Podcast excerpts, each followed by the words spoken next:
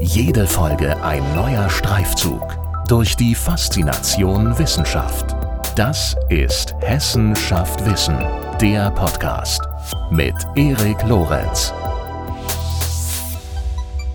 Aufgrund von russischen Kriegsverbrechen in der Ukraine wurde im März 2023 vom Internationalen Strafgerichtshof ein Haftbefehl gegen Wladimir Putin erlassen. Und deutsche Strafgerichte haben vier Personen wegen Völkerrechtsverbrechen in Syrien verurteilt. Und die Täter von sexuellem Missbrauch an Mädchen und Frauen in Krisengebieten werden rechtlich verfolgt.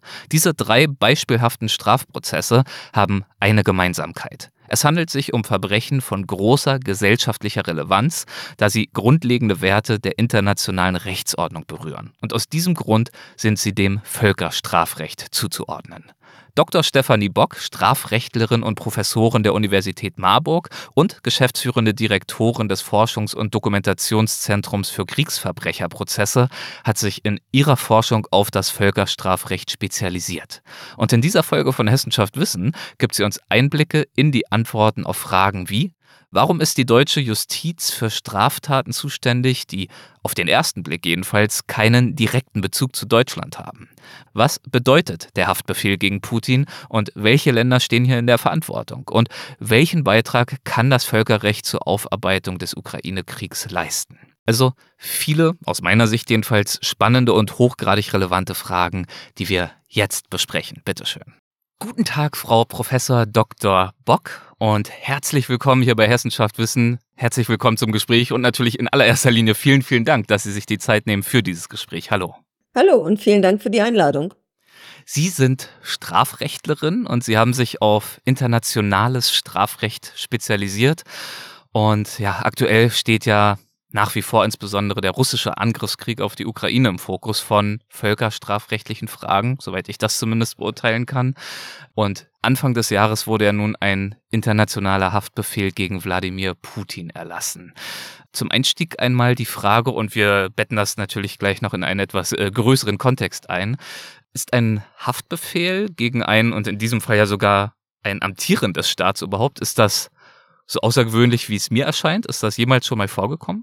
Ja, es ist jedenfalls außergewöhnlich. Es ist nicht ganz einzigartig. Wir haben einige wenige Vorbilder. Selbst der Internationale Strafgerichtshof, der ja den Haftbefehl gegen Wladimir Putin erlassen hat, hat immerhin auch schon mal einen Haftbefehl gegen al-Bashir erlassen, mhm. den damaligen äh, Regierungschef vom Sudan. Also äh, da gibt es schon Beispiele für, aber sie sind selten und äh, diese Verfahren sind natürlich auch besonders schwierig besonders schwierig, besonders selten. Also das heißt, dass es dann schon ein ziemlich starkes Signal auch ist des Internationalen Gerichtshofs, diesen Schritt zu gehen. Auf jeden Fall. Hm. Es ist ein ganz klares Zeichen, dass der Internationale Strafgerichtshof sagen will, wir setzen das Völkerstrafrecht durch und zwar unabhängig vom Ansehen und der amtlichen Stellung äh, der verdächtigen Person. Das Völkerstrafrecht gilt für alle. Und warum wurde das dann erst, naja, so in etwa ein Jahr nach Kriegsbeginn gemacht? Ähm, wenn so klar ist, wir setzen das Recht durch und es gilt für alle. Wie kam es zu dem Urteil? Wie wird da vorgegangen? Sie haben ja schon angedeutet, es ist sehr kompliziert. Wahrscheinlich liegt daran auch der Grund, dass es so lange gedauert hat. Naja, man muss ja erstmal Beweise sammeln. Ja. Also im äh, völkerstrafrechtlichen Konflikten haben wir meistens die Situation, wir wissen und wir sehen sehr deutlich, dass Verbrechen mhm. begangen werden. Die entscheidende Frage ist ja immer nur von wem. Und gerade wenn wir an die Persons Most Responsible ran wollen, also an die Hauptverantwortlichen, die als Planer, Initiatoren im Hintergrund stehen, wird diese Frage umso schwieriger. Putin ist ja nicht vor Ort. Putin äh, ist nicht dabei, direkt, wenn Zivilistinnen erschossen werden in den äh, Kampfgebieten. Das heißt, ich muss diese Beweiskette von den Taten vor Ort bis in den Kreml nachvollziehen. Und natürlich gilt das auch schon auf Ebene des Haftbefehls. Ich muss ja darlegen, dass es einen hinreichenden Tatverdacht gegen eine bestimmte Person gibt, sonst bekomme ich den Haftbefehl nicht. Äh, also muss ich dafür einfach schon mal Beweise sammeln und auch gucken, dass ich nicht nur beweisen kann, dass Völkerstraftaten begangen wurden, sondern auch von wem. Mhm. Also der Umstand, dass er diesen Angriffskrieg ja nun ganz offenbar befohlen hat, dieser Umstand reicht dann also offenbar nicht aus. Das würde normalerweise ganz wunderbar ausreichen. Das Problem ist nur, dass der Internationale Strafgerichtshof keine Zuständigkeit über das Verbrechen des Angriffskrieges hat. Das liegt daran, dass das Verbrechen des Angriffskrieges das politisch schwierigste völkerrechtliche Verbrechen ist. Mhm. Wir unterscheiden im Wesentlichen zwischen vier völkerrechtlichen Verbrechen. Völkermord, Verbrechen gegen die Menschlichkeit, Kriegsverbrechen und Verbrechen der Aggression, also den Angriffskrieg. Der letzte bedeutet immer, dass ein Staat das völkerrechtliche Gewaltverbot verletzt hat. Und das ist ein ganz extrem gravierender und politisch auch wirkmächtiger Vorwurf. Mhm. Und der Internationale Strafgerichtshof ist insoweit nur zuständig, wenn die Staaten das Statut des EStGH ratifiziert haben und auch noch diese speziellen Vorschriften zum Verbrechen der Aggression gesondert ratifiziert haben. Und da gehört Russland nicht zu.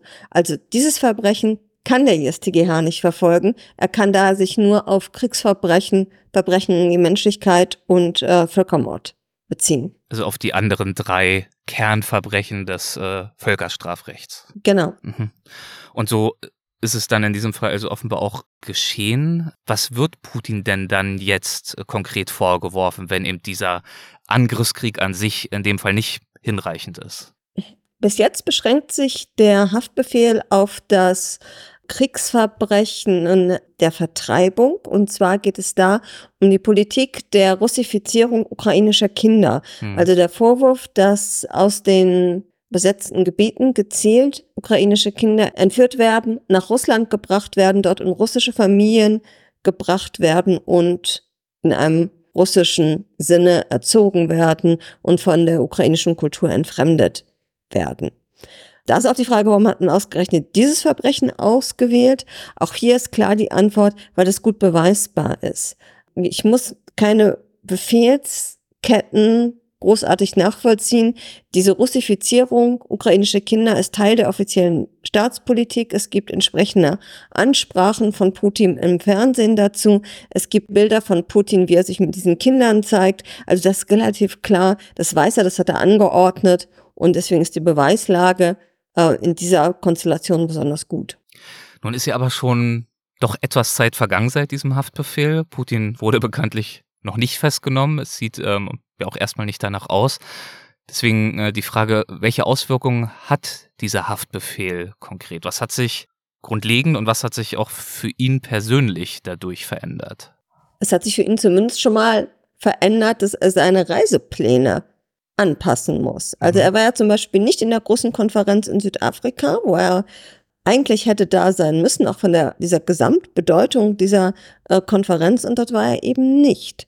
Ähm, natürlich hat es offiziell, ist das von russischer Seite nie in Zusammenhang mit dem Haftbefehl gebracht worden, sondern es wurde gesagt, er hatte aber andere Verpflichtungen. Das scheint aber relativ unwahrscheinlich zu sein, dass der Haftbefehl da gar keine Rolle gespielt haben muss.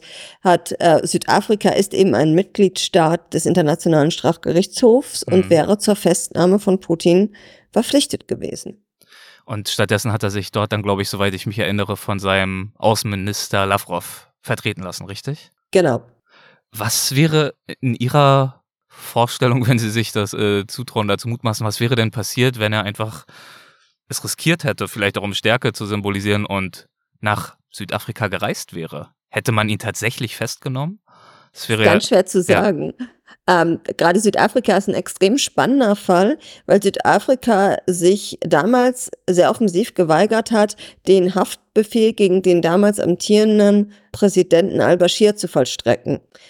Südafrika hat sich nämlich damals auf den Standpunkt gestellt, dass al-Bashir als Staatsoberhaupt absolute Immunität genießt und daher der internationale Strafgerichtshof zwar den Haftbefehl erlassen könnte, der aber nicht auf nationaler Ebene verstreckt werden könnte. Hm. Der internationale Strafgerichtshof selbst hatte in mehreren Entscheidungen gesagt, na, das sehen wir anders, ihr müsst ihn schon vollstrecken, sozusagen. Unsere internationale Macht schlägt dann auf die nationale Ebene durch und ihr seid ermächtigt und verpflichtet, ihn festzunehmen. Aber Südafrika hat sich immer geweigert, weswegen es sehr offen war, wie Südafrika sich verhalten würde. Unmittelbar nach dem Haftbefehl gab es das Statement von Südafrika, Äh, man werde das rechtlich prüfen lassen, wie mit diesem Haftbefehl umzugehen ist. Ein Ergebnis dieser Prüfung ist nicht veröffentlicht worden, aber jedenfalls ist es soweit, dass Putin sich zumindest wohl nicht absolut sicher war, hm. ähm, dass Südafrika nichts machen würde. Und wenn er jetzt zum Beispiel nach Deutschland käme, ist es aus Ihrer Sicht realistisch, dass Putin bei uns festgenommen werden würde? Also gesetzlich ist die Sache ja offenbar klar, aber ähm, wie sieht das dann in der Realpolitik aus? Im Zweifel würde Russland das dann ja wahrscheinlich, ähm, naja, als regelrechte Kriegserklärung, wer hatten da Sie also Russland, eben den Internationalen Strafgerichtshof nicht anerkennen. Richtig, aber unser Justizminister Marco Buschmann hat ja relativ schnell gesagt, er würde sozusagen sofort dafür sorgen, dass Putin festgenommen wird, wenn er deutschen Boden äh, mhm. betritt. Das heißt, die Ansage ist da. Die entsprechenden Reaktionen aus Russland gab es dann ja auch, dass man das als Kriegserklärung eben auffassen würde. Aber ich würde vermuten, dass äh, da die deutsche Justiz zu dem Wort des Justizministers stehen würde und es die Festnahme und Überstellung an den Internationalen Strafgerichtshof geben würde. Welche Strafe würde Putin dann drohen, theoretisch? Ähm, also der Internationale Strafgerichtshof hat so eine Spanne, das geht ähm, bis lebenslange Freiheitsstrafe. Mhm. Nun ist es ja aber so, also wir hatten das Beispiel, Sudan war, glaube ich, das andere Beispiel, ne, wo es schon mal passiert ist, dass ein amtierendes Staatsoberhaupt verklagt wurde. Ja. Ja, Sudan. Es ist aber noch nie zu einer Festnahme gekommen eines amtierenden ähm, Staatsoberhaupts. Das heißt, die Wahrscheinlichkeit ist äh, tatsächlich erfahrungsgemäß dann eher gering. Es gibt zumindest noch keine Präzedenzfälle. Und nun wird Putin ja nun äh, offenbar auch vermeiden, in die Länder, in denen ihn eine, ihm eine Festnahme drohen würde, zu reisen. Deswegen die Frage, welche Auswirkungen hat ein solcher Prozess dann? Warum ist ein solcher Prozess trotzdem wichtig, wenn er auf den ersten oberflächlichen Blick betrachtet vielleicht doch ein bisschen zahnlos daherkommt? Also erstmal muss man sich überlegen, wie zahnlos ist es. Also ja. wenn schon ein amtierendes Staatsoberhaupt auf einmal anfangen muss, seine Reisepläne zu kontrollieren, mhm. ist das schon eine ziemlich deutliche Einschränkung, die ja. er erstmal hinnehmen muss. Und dann ist der Punkt, dass das Völkerstrafrecht langfristig wirkt und langfristig denkt. Mhm. Völkerstrafrechtliche Verbrechen verjähren nicht.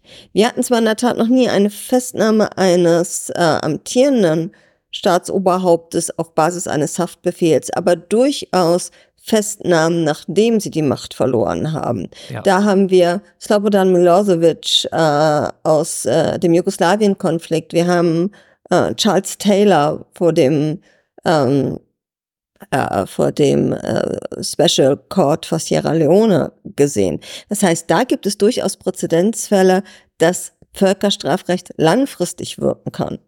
Und dann ist immer die, die Frage, was wäre die Alternative? Gar nicht an die Mächtigen rangehen? Das scheint mir auch nicht die richtige Antwort zu sein. Zumal ja selbst eine Gerichtsentscheidung, die nicht direkt durchgesetzt werden kann, aus meiner Sicht trotzdem einen großen Wert hat, nicht wahr? Also zumindest einen gesellschaftlichen Wert, dass eben zunächst einmal zumindest Recht gesprochen wird, Recht anerkannt wird und damit zumindest mal auf der justiziablen Ebene eine Form von Gerechtigkeit auch hergestellt wird. Und es ist immer eine gewisse Form der Anerkennung des Unrechts, das die Opfer erlitten haben. Wenn auch ja. natürlich in einer recht abstrakten Form, aber es ist besser als nichts. Das bedeutet, dass solche Strafprozesse, naja, ganz klar, egal zu welchem Ergebnis sie dann schlussendlich führen, eine ziemlich große gesellschaftliche Relevanz haben und in dem Fall ja auch eine internationale Relevanz. Ähm, viele Staaten könnten in einen solchen äh, Strafprozess auch tatsächlich involviert werden. Wann wären denn in so einem Fall jetzt wie bei Putin äh, konkrete Länder verantwortlich und wann der internationale Gerichtshof? Wie, wie funktionieren da die Zuständigkeiten? Ähm, der Internationale Strafgerichtshof ist dafür da, die nationale Strafjustiz zu ergänzen. Das heißt, eigentlich ist die Idee des Internationalen Strafgerichtshofs, dass die Nationalstaaten völkerstrafrechtliche Verbrechen selbst verfolgen mhm. können. Der Internationale Strafgerichtshof greift nur dann ein, wenn die Staaten nicht willens oder in der Lage sind, selbst zu handeln, was bei Putin typischerweise schon aus Rechtsgründen der Fall sein wird, weil die Nationalstaaten eben seine absolute Immunität, die er als amtierendes Staatsoberhaupt genießt, nicht überwinden können.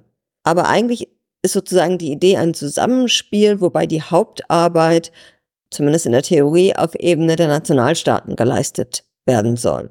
Und wonach entscheidet sich dann, welcher Nationalstaat dann aktiv wird in so einem Fall wie bei Putin? kann theoretisch jeder Nationalstaat aktiv werden, der zu dem Schluss kommt, hier wurde gegen äh, geltendes Völkerstrafrecht verstoßen? Nehmen wir Putin mal speziell jetzt raus, weil bei ihm ja. dieses Problem der absoluten Immunität eigentlich nationale Verfahren sperrt. Mhm. Äh, nehmen wir die großen Verfahren in Deutschland. Wir hatten in Koblenz ein großes Strafverfahren, das sich mit Staatsfolter in Syrien beschäftigt hat. Mhm. Und wir hatten am Oberlandesgericht Frankfurt einen großen Strafprozess zu Völkermord an den Jesidinnen. Deutschland kann wie viele andere Staaten auch diese Straftaten auf Basis des Universalitätsprinzips verfolgen. Das heißt, unabhängig davon, wo sie begangen werden und welche Staatsangehörigkeit Täterinnen und Opfer haben.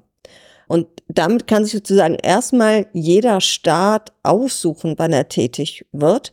Typischerweise machen Staaten es aber nur, wenn sie ein gewisses Interesse haben. Also im Verfahren in Koblenz war es beispielsweise der Fall, dass die beiden Angeklagten ebenfalls aus Syrien geflüchtet waren und äh, nach Deutschland geflüchtet sind. Und Deutschland natürlich kein Interesse daran hatte, dass hier Personen rumlaufen, die systematische Folter begangen haben. Denn das waren wohl offenbar ähm, Mitarbeiter des syrischen Geheimdienstes, denen eben Gräueltaten in Assad-Gefängnissen vorgeworfen wurden, richtig? Habe ich das genau, richtig in Erinnerung? Beziehungsweise, genau, beziehungsweise zumindest die Mitwirkung äh, mhm. an diesen Gräueltaten. Okay.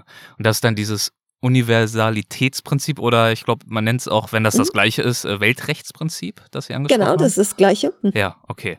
Also es bedeutet, danach richtet sich oder das besagt, dass jeder Nationalstaat, der sich in irgendeiner Form davon direkt oder indirekt betroffen fühlt, wie in dem Fall Deutschland, weil diese, diese zwei Männer eben nach Deutschland gekommen sind, dann tätig werden kann.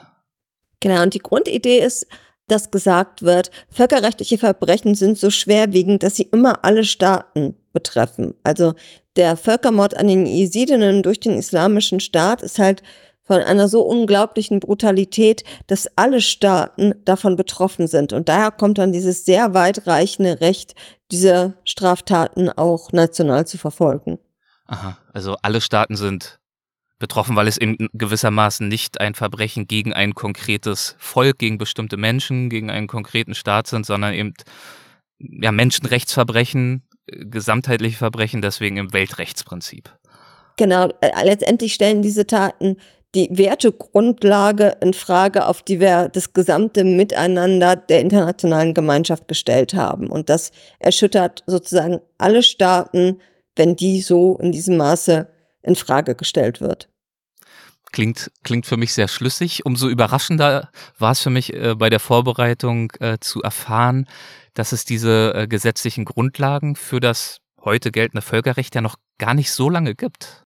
Ja, es, gar, es gibt das äh, Völkerstrafrecht, zumindest auf internationaler Ebene hat sich so ein bisschen in, in Wellen entwickelt. Ja. Wir hatten ähm, nach dem Zweiten Weltkrieg mit den Nürnberger Prozessen zur Aburteilung der Hauptkriegsverbrecher aus der Nazizeit so ein, so ein Höhepunkt und dann auch das Engagement der Staatengemeinschaft, die ja nicht gesagt haben, daraus müssen wir etwas Permanentes machen.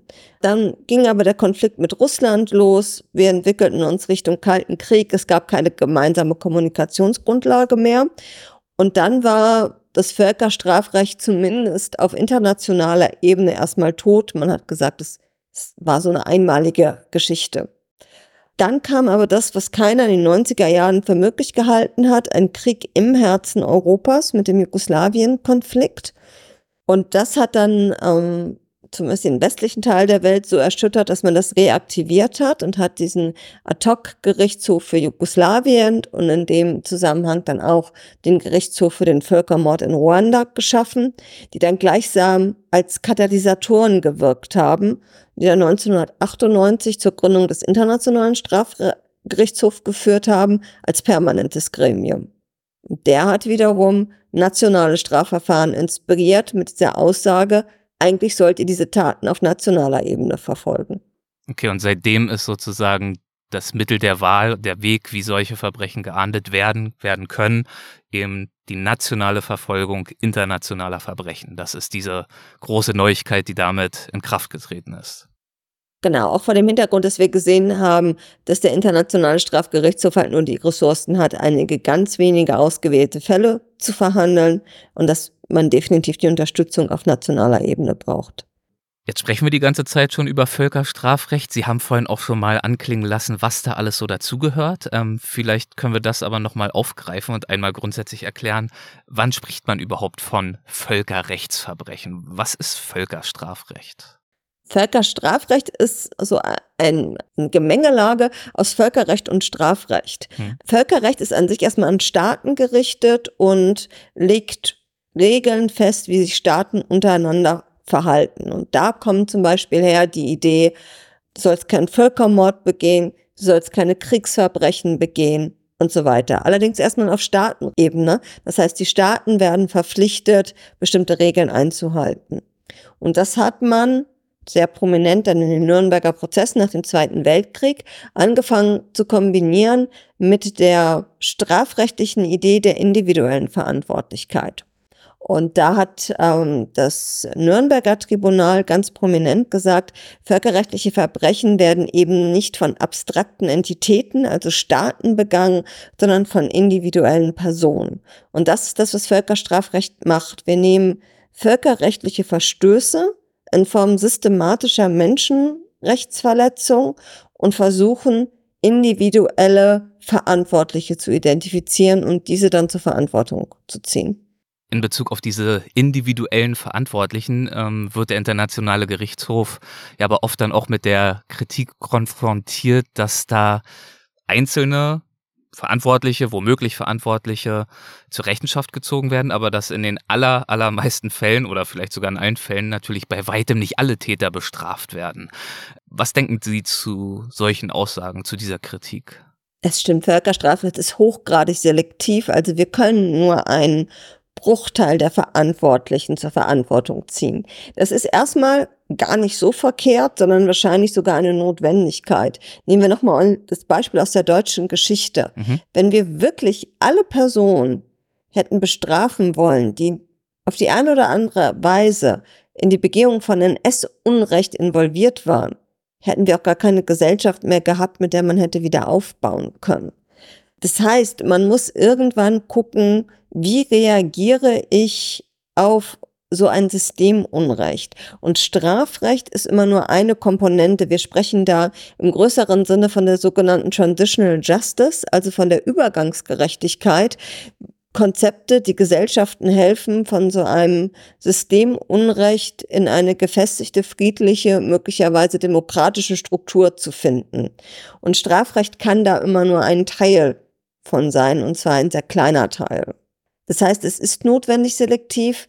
Äh, die Legitimität des Völkerstrafrechts hängt dann ganz stark davon ab, wie gut können wir erklären, wen wir denn jetzt nun konkret verfolgen und wie sind unsere Auswahlprozesse. Und das muss natürlich transparent und nachvollziehbar sein, ja.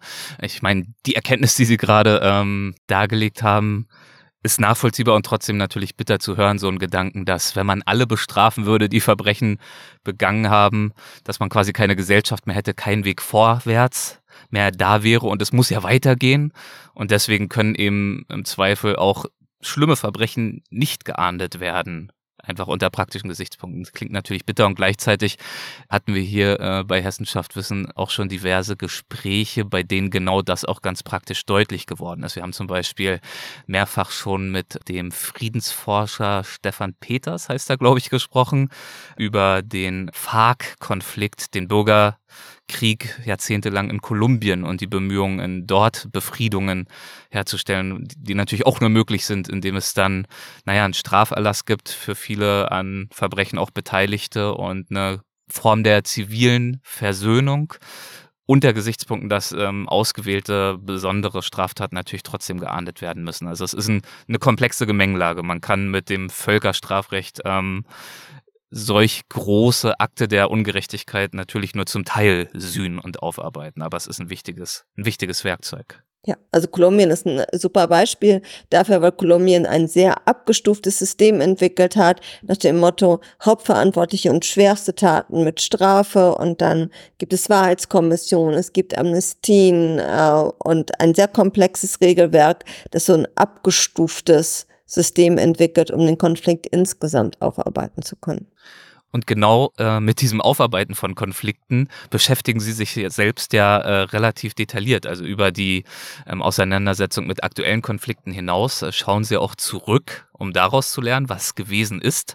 Sie sind äh, geschäftsführende Direktorin des Forschungs- und Dokumentationszentrums Kriegsverbrechen. Erzählen Sie doch mal von diesem Zentrum. Worum handelt es sich? Ähm, worin bestehen die Aufgaben dieses Zentrums?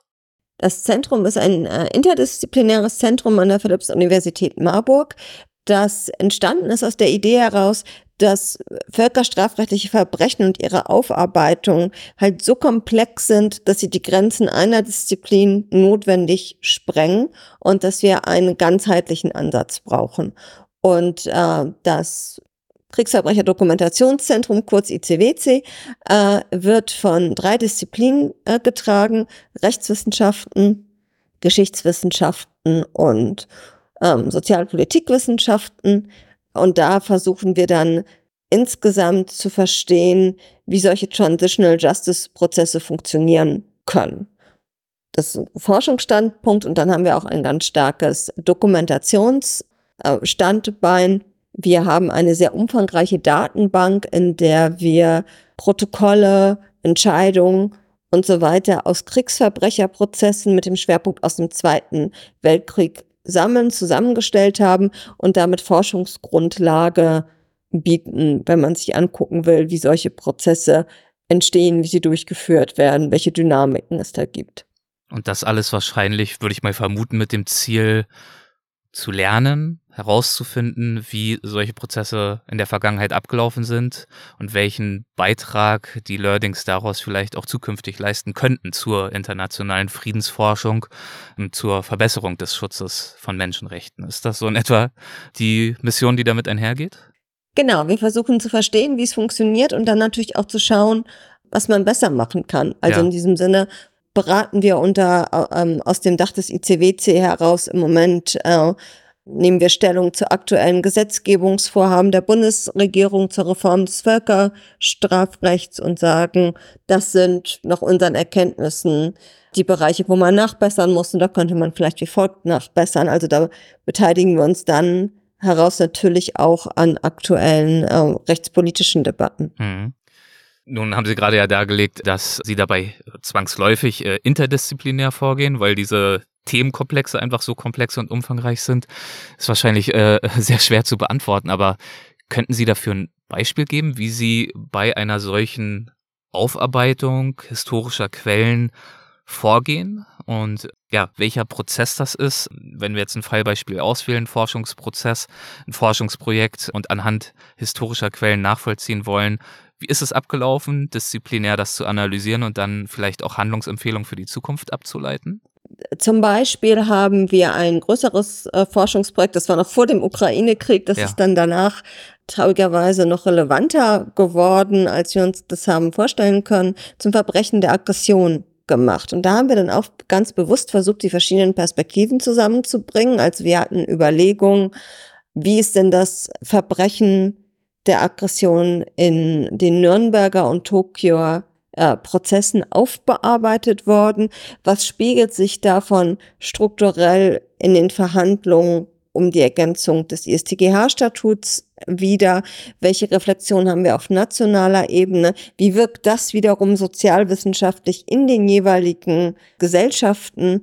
Und wenn wir jetzt sozusagen diese Parallele ziehen, welche Risiken und Herausforderungen sehen wir denn speziell bei diesen Verfahren aus dem Aggressionsverbrechen äh, heraus? Mhm. Und da versuchen wir dann sozusagen sowohl historisch, gesellschaftlich als auch rechtlich die Kontextbeziehungen herzustellen, um dann zu gucken, was nehmen wir daraus mit? Wahnsinnig spannende Fragen. Ähm, könnte, könnte man Stunden drüber sprechen, denn mhm. ähm, ich glaube selten verbindet sich ein Thema, äh, das wir hier besprechen, so klar zwischen äh, theoretischer, naja, theoretischem Anspruch, Komplexität und dann aber auch der ganz dringlichen äh, praktischen Relevanz. Ähm, deswegen wahnsinnig faszinierend. Wie hat denn diese Faszination, ich unterstelle Ihnen jetzt einfach mal, dass Sie die haben, für die Rechtswissenschaften und dann schlussendlich auch insbesondere fürs Strafrecht äh, bei Ihnen angefangen. Wie, wann, warum haben Sie begonnen, sich dafür zu interessieren? Also wie ich zu den Rechtswissenschaften gekommen bin, äh, kann ich tatsächlich gar nicht mehr so genau sagen. Meine Mutter erzählt immer heute noch gerne, dass ich irgendwann in der sechsten Klasse mit den Worten nach Hause gekommen bin, Mama, ich studiere Jura. Und sie dachte, ja, mach mal mein Kind und dachte, das wächst sich raus. Mhm. Das hat sich dann aber nicht rausgewachsen. Was da die Initialzündung war, weiß ich nicht mehr. Aber ich habe 19 dass es so plötzlich scheinbar immer äh, aus heutiger Sicht so plötzlich so eine klare Vorstellung bei Ihnen gab. Vielleicht, ja. vielleicht haben Sie irgendeine Serie geschaut, wo irgendeine Anwältin ganz heroisch äh, den Tag gerettet hat. Man weiß es nicht. Man weiß also zumindest nichts, was mir da noch bewusst wäre. Ja. Aber ich habe dann mein Studium in Hamburg 1998 angefangen und das war ja das Jahr, wo das äh, Statut des Internationalen Strafgerichtshofs unterzeichnet wurde. Mhm. Und das fand ich wahnsinnig faszinierend. Also die Idee, es gibt so etwas wie eine Gerechtigkeit, die über dem steht, was die Staaten tun, die an die Mächtigsten geht, die Politik Grenzen setzt und die letztendlich das schlimmste Leid, was wir uns vorstellen können, adressiert. Und zwar auch und gerade für die Schwächsten. Das fand ich unglaublich faszinierend. Und dann hat mich sozusagen diese Idee mein ganzes Studium über begleitet. Ich fing an, so die ersten Vorlesungen, die es gab, dazu zu besuchen, fand es wahnsinnig spannend. Und äh, dann kam irgendwann die Idee von einem meiner Professoren, ich könnte ja auch darüber promovieren, wenn es mich so interessiert. Und dann bin ich äh, dabei geblieben im Völkerstrafrecht. Hm. Und äh, war für Sie dann auch relativ frühzeitig klar, dass Sie auch in die Wissenschaft gehen würden wollen und äh, nicht ausschließlich ähm, praktisch Recht praktizieren würden wollen? Also ich war fasziniert von Universität an meinem ersten Tag ja. und der Gedanke, als ich das erste Mal durch diese Bibliotheken gegangen bin, dachte ich, toll, hier würde ich bleiben, bis mich jemand rauswirft. Und ich sage halt, bis heute hat mich halt niemand rausgeworfen. Deswegen bin ich immer noch an der Universität. Haben Sie sich gut durchgewurschtelt. Keiner hat es gemerkt. Sehr gut. Ich bin sicher, es gibt noch mehr Gründe, warum man, warum Sie immer noch dort sind. Sehr schön. Ähm, und jetzt, nachdem Sie sich nun über so viele Jahre, also ja wirklich quasi von Tag eins seit 1998 mit diesem Thema beschäftigen, des internationalen Völkerstrafrechts, naja, fast schon eine rhetorische Frage. Eine, äh, wie blicken Sie auf diese Zeit und auch auf die Entwicklung dieses ähm, Rechts? Sind Sie froh, wie es gedeiht, wie es gestaltet wird, oder ist das jetzt über die Jahrzehnte betrachtet mitunter auch eine frustrierende, eine deprimierende Erfahrung, weil es ne, gibt es ja bei der UNO auch viele, also ich glaube, wenige würden die UN in Frage stellen und gleichzeitig gibt es natürlich auch viele Mängel, viel Bedauern, äh, dass es manchmal dann eben doch an der, an der Schlagkraft, an der Entscheidungskraft fehlt aufgrund verschiedener Strukturen, die da eben frühzeitig etabliert wurden. Ja, das gibt's natürlich auch. Also als es 98 losging, war so insgesamt die Vorstellung, jetzt haben wir einen internationalen Strafgerichtshof, also jetzt wird's alles gut. Jetzt bekommen wir Weltfrieden, Gerechtigkeit, ach, alles. Ja. Und das ist man natürlich ganz schön an der Grenze, was kann ein einzelnes Gericht leisten? Also auch die Erwartungshaltung, die man hatte, mussten angepasst werden. Irgendwann musste man einsehen, dass man vielleicht etwas realistischer auf diese Institution schauen muss. Dann war die Idee, jetzt machen wir national was. Das klappte am Anfang auch alles nicht so gut, weil man sich auch erstmal warm laufen musste auf Ebene der Nationalstaaten. Wie gehen wir denn damit um? Aber wenn man sich so die Entwicklung gesamt anguckt, muss man sagen, es ist eine sehr, sehr starke Entwicklung. Also es gab Rückschritte, es gibt immer sehr frustrierende Momente, gerade wenn es darum geht, wie bringe ich Völkerstrafrecht gegenüber den wirklich, wirklich mächtigen Entstellungen, also insbesondere den USA. Also mhm. was kann Völkerstrafrecht da überhaupt bewirken? Das kann sehr frustrierend sein. Aber auf der anderen Seite merkt man auch, also sozusagen der Wille, Politik durch Recht zu begrenzen und auch Recht in Extremsituationen durchzusetzen, der ist durchaus da. Und ich glaube, der ist so viel wert, dass es sich auch lohnt, mit den Frustrationen, die in diesem Rechtsgebiet da sind, umzugehen und die dann auch auszuhalten. Beispiel USA, inwieweit, also ich spiele die Frage mal zurück, inwieweit kann denn Völkerstrafrecht da überhaupt in Stellung gebracht werden? Also ist ja jetzt nicht schwer, müsste man nur mal an den Irakkrieg denken. Naja, also für den Irakkrieg ist eben keiner zuständig. Also, und genau das fällt was, uns aber, aber was jetzt. Was heißt das, keiner zuständig? Also wir haben ja gelernt, ähm, jede Nation, die sich irgendwie äh, zuständig fühlt, betroffen fühlt, direkt oder indirekt, könnte theoretisch ja aktiv werden. Also das ist die Frage, ob, es, ob das sozusagen für die Zeit des Irakkriegs schon so galt. Das entwickelt sich ja auch. Irakkrieg mhm. liegt ja auch einiges an Zeit zurück. Also Nationalstaaten gab sicherlich, die da hätten was tun können. Da fehlt dann auch einfach das Interesse, gegen die USA als den stärksten Global Player vorzugehen.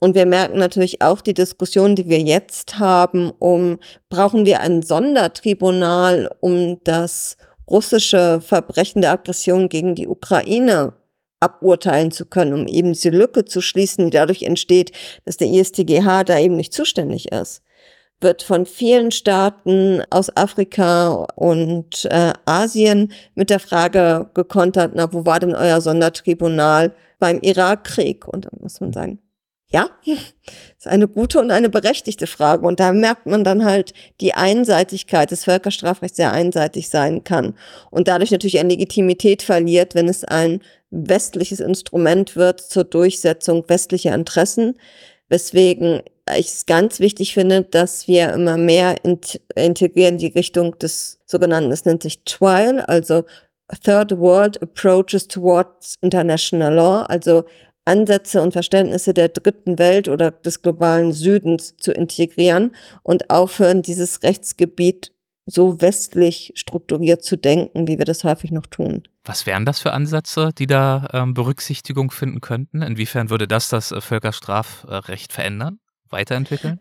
Es ist schon sozusagen die Frage, welche Straftaten stehen denn überhaupt? Was ist denn überhaupt ein völkerrechtliches Verbrechen? Wenn man da zurückgeht, sieht man, das sind geschichtlich typischerweise Taten, die sehr westlich strukturiert sind, die aus der Entstehungsgeschichte des Westens stammen, also die bestimmten Formen des Völkermordes und so weiter. Das ist typischerweise in der westlichen Geschichte verankert. Mhm. Eines der wenigen wirklich klassischen Verbrechen, die man mehr so in den Bereich äh, Global South einordnen würde, wäre das Verbrechen der Apartheid, was aber sehr beschränkt definiert ist und sehr eingeschränkt ist. Also schon die erste Frage, diese Definitionsmacht. Wer entscheidet denn überhaupt, was ein völkerrechtliches Verbrechen ist? Und dann die Frage, wie setzen wir das um? Also wie, wie, wie kann es sein, dass bestimmte westliche Staaten sich eben, Vertreter westlicher Staaten sich nicht verantworten müssen. Auch zum Beispiel äh, die Angehörigen des britischen Militärs mussten sich auch nicht verantworten für Foltervorwürfe in, äh, in Gefängnissen im Irak. Also das äh, deutet an, es äh, gibt Kritik, es gibt auch berechtigte Kritik, aber das ist natürlich kein Grund, da ähm, die Flinte ins Korn zu werfen, sondern natürlich ganz im Gegenteil, äh, weiter daran zu arbeiten, das internationale Völkerrecht weiterzuentwickeln, nach vorne zu entwickeln. Und daran wirken Sie ja mit. Sie haben ja vorhin auch schon äh, erwähnt, dass Sie als Wissenschaftlerin auch regelmäßig ähm, Empfehlungen aussprechen in Richtung Bundesregierung, Vorschläge machen, ähm, wie bestimmte Anpassungen, Verbesserungen vorgenommen werden könnten. Haben Sie diesbezüglich noch weitere Ideen und Wünsche? Sie haben ja schon als Beispiel gebracht, dass Sie äh, energisch dazu anregen würden, die Perspektive des äh, globalen Südens und vielleicht auch der in Anführungszeichen dritten Welt stärker zu berücksichtigen. Ja, ein anderes großes Anliegen, wo wir jetzt auch beim ICWC einen großen interdisziplinären Forschungsschwerpunkt machen werden, ist die Frage, welche Rolle spielt denn Geschlecht in dieser ganzen Konstruktion? Also wie bringen wir Geschlechtergerechtigkeit in einen internationalen Kontext ein und was heißt das überhaupt? Also wie, äh, welche Rolle spielt Geschlecht bei der Frage, wer wird wie Opfer in bewaffneten Konflikten und wie wird das aufgearbeitet? Da gibt es zum Beispiel viel mehr Diskriminierung von Männern, als man das so glaubt. Also gerade wenn Männer, was sehr häufig passiert, in bewaffneten Konflikten Opfer sexueller und sexualisierter Gewalt werden, wird das, ist es ganz schwierig in der nachträglichen rechtlichen und gesellschaftlichen Aufarbeitung, weil das so mit äh, gesellschaftlich tradierten Männlichkeitsvorstellungen bricht, dass das ganz schwer ist, dieses spezifische Unrecht dann auch wirklich anerkannt zu bekommen. Hm. Ja, okay. Ich, äh, starkes und äh, nachvollziehbares Beispiel. Ja, unsere Zeit äh, schreitet voran. Ich würde gerne noch ganz viele Beispiele mit Ihnen äh, besprechen, aber ich glaube, um die ganze Bandbreite äh, zu erfahren dessen, womit Sie sich auseinandersetzen, müsste ich bei Ihnen studieren. Die Möglichkeit habe ich nun selber gerade leider nicht, aber vielleicht ja ähm, die eine oder anderen Hörerinnen und Hörer, die uns gerade lauschen. Deswegen die Frage, in welchen Studiengängen oder auch Lehrveranstaltungen kann man Sie an der Universität Marburg denn erleben? Also da habe ich quasi einen Doppelhut. Einmal bin ich ganz klassisch tätig am Fachbereich Rechtswissenschaften und bringe da meine Forschungsinteressen in die Schwerpunktausbildung hinein. Da gibt es dann Veranstaltungen allgemein zum Völkerstrafrecht oder zu aktuellen Fällen, aktuelle Rechtsprechung aus dem Völkerstrafrecht, wo wir uns dann mit diesen Aspekten beschäftigen. Mhm.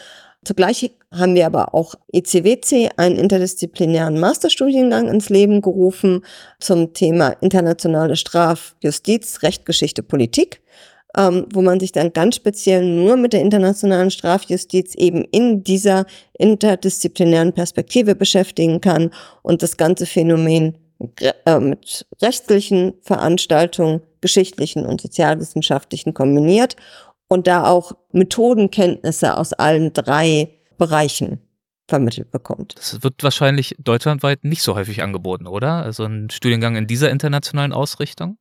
Ich behaupte immer noch, wir sind einmalig. Ich weiß nicht, wie sicher ich das noch darf, äh, dass ich das letzte Mal geguckt habe, aber ähm, wir behaupten immer noch, wir sind in dieser Ausrichtung, in dieser Konstellation einzigartig. wir sind einzigartig, Ausrufezeichen, Fragezeichen. Wir lassen es mal so stehen. Ja, ähm, klingt wahnsinnig spannend. Wer sind da für gewöhnlich Ihre Studierenden? Ähm, mit welchen Interessen, vielleicht auch idealerweise mit welchen äh, Stärken und Kompetenzen äh, kommen die zu Ihnen? Für wen könnte das was sein? Also wir sind sehr offen interdisziplinär. Wir haben äh, natürlich viele aus dem Bereich Sozialwissenschaften, äh, Geschichte und auch den Rechtswissenschaften. Also es ist auch ein Masterstudiengang, der sich äh, darauf eignet, auf das erste Staatsexamen noch raufgesattelt zu werden. Hm. Ist ja eher was Ungewöhnliches in den Rechtswissenschaften, aber auch das geht gut und bringt noch Zusatzqualifikationen halt in diesen interdisziplinären Bereich rein. Wir haben aber auch wirklich ganz spannende Lebensläufe. Wir haben eine, die Sprachen, eine Studierende, die Sprachen studiert hat und als Dolmetscherin äh, schon tätig war und äh, da aber in internationalen Organisationen tätig war und darüber damit in Kontakt gekommen ist, die dann auf äh, ihre Sprachkompetenzen dann jetzt noch die Fachkompetenzen draufsetzen möchte. Wir würden auch aus dem Bereich Kunstwissenschaften Studierende nehmen, die sich schon mit der künstlerischen Bearbeitung und Aufarbeitung von Konflikten befasst haben. Also wir sind da wirklich ganz breit und haben auch ein wirklich ganz breites interdisziplinäres Spektrum an Studierenden, was wahnsinnig spannend ist, weil dadurch ganz tolle Diskussionen entstehen mit den unterschiedlichen Fachhintergründen. Die erste Aufgabe ist immer eine gemeinsame Sprache finden, bis sechs Disziplinen in einem Raum mal darauf kommen, dass sie auch das Gleiche meinen, wenn sie das Gleiche sagen, ist dann immer eine Herausforderung. Ja, aber ist ein schöner Punkt. Ähm, also sich zu vergegenwärtigen, dass natürlich nicht nur das Lehrangebot interdisziplinär und vielfältig ist, sondern dass dann mit so einem Masterstudiengang idealerweise, und in dem Fall ist es ja dann offenbar so, auch einhergeht, dass auch die Menschen, die dort studieren, sehr, sehr unterschiedlich unterwegs sind, viele Perspektiven einbringen und genau wie Sie sagen, dann wahrscheinlich auch ein wahnsinnig spannender Austausch unter den Studierenden stattfindet und natürlich zwischen Studierenden und Lehrpersonal. Ja. Schön. Das sind ganz, to ganz tolle Diskussionen, die wir da haben. Toll. Und ich fand bisher auch diese Diskussion hier äh, ganz, ganz äh, toll und spannend. Und wir kommen jetzt so langsam zum Ende. Wir haben allerdings am Ende unserer Folgen immer noch eine kleine, äh, ganz harmlose Rubrik und das sind die Halbsätze. Das heißt, mit Ihrem Einverständnis würde ich Ihnen so ein paar kleine Halbsätze einfach mal vorlegen und wir schauen, was Ihnen dazu so in den Sinn kommt, ob Ihnen da was in den okay. Sinn kommt. Muss sich Ihrerseits auch nicht ganz krampfhaft auf den Halbsatz beschränken. Schauen wir einfach mal. wir, wir, sind da gnädig. okay, genau, los geht's. An Strafrecht begeistert mich bis heute, nach all diesen Jahren, die Frage nach Gerechtigkeit, die damit verbunden ist. Strafrecht ist die anschaulichste Form der Gerechtigkeit. Warum ist das so? Warum ist es die anschaulichste Form der Gerechtigkeit? Weil es an Individuen geht, also sehr äh, Verantwortlichkeit sehr konkret benennt und gleichzeitig, und das macht es natürlich auch so wichtig, dass man sich überlegt, wann man es einsetzt, so schwerwiegend ist in seiner Eingriffsintensität. Also Strafrecht ist auch einfach das schärfste Schwert, was ein Rechtsstaat kennt und ihm zur Verfügung steht. Mhm. Es muss deswegen auch sehr überlegt und sehr zielgenau eingesetzt werden. Zu meinen Vorbildern in der Rechtswissenschaft, beziehungsweise auch im Strafrecht gehört Oh, Alex Westerkamp. Oh, das ging schnell. Ja. Wer ist, warum? Alex Westerkamp ist äh, das Role Model in Marburg für Frauen in der Wissenschaft. Sie war nämlich die erste Frau in Gesamtdeutschland, die in den Rechtswissenschaften promoviert hat und das zu einem strafrechtlichen Thema. Diese Promotion war in Marburg und das zu einem Zeitpunkt, bevor Frauen überhaupt äh, offiziell und regulär als Studierende zugelassen waren in Marburg. Sie hat als Zuhörerin äh, die rechtswissenschaftlichen Vorlesungen belegt und hat sich dann den Weg zur Promotion erkämpft. Wow, das, äh, das ist beeindruckend. Wann war das in etwa? Äh, 1900 so im ersten Jahrzehnt. Okay. Aha. Ohne jetzt ja. falsche Zahlen nennen Reicht mir schon, aber um das mal so grob zeitlich verorten zu können. Hm. Spannend. Ähm, Werde ich, werd ich mal nachschlagen. Äh, klingt nach einer interessanten Geschichte. Eine prägende Erfahrung in meiner Karriere war für mich? Die erste Zeugenvernehmung vor einem internationalen Tribunal. Und da zu hören, wie Opfer von ihren Erlebnissen aus einem Konflikt berichten.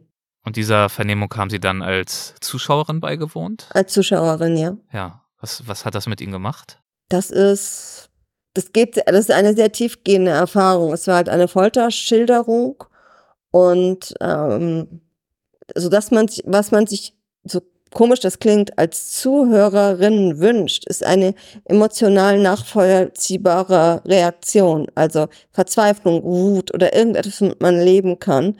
Typischerweise erzählen diese Opfer aber absolut emotionslos und mhm. man spürt, dass da was zerstört wurde in diesem Menschen. Und das zu sehen, das ist, fand ich, war für mich eine Erfahrung, die ganz tief unter die Haut gegangen ist. Als beruflichen Erfolg definiere ich für mich?